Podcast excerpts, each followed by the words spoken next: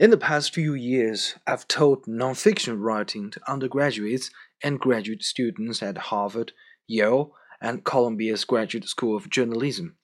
Each semester, I hope and fear that I will have nothing to teach my students because they already know how to write, and each semester I discover again that they don't.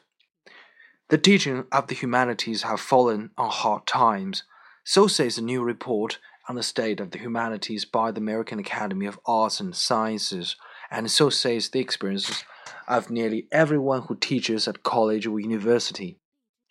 Undergraduates will tell you that they are under pressure from their parents, from the burden of debt they incur, from society at large, to choose majors they believe will lead as directly as possible to good jobs. Too often, that means skipping the humanities.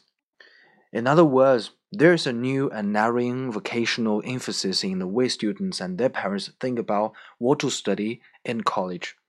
There is a certain literal mindedness in the recent shift from the humanities. It suggests a number of things. 1. The rush to make education pay off presupposes that only the most immediately applicable skills were worth acquiring. 2. The humanities often do a bad job of explaining why the humanities matter. And three, the humanities often do a bad job of teaching the humanities.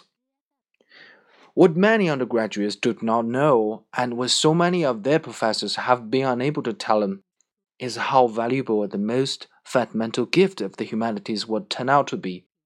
That gift is clear thinking, clear writing, and a lifelong engagement with literature.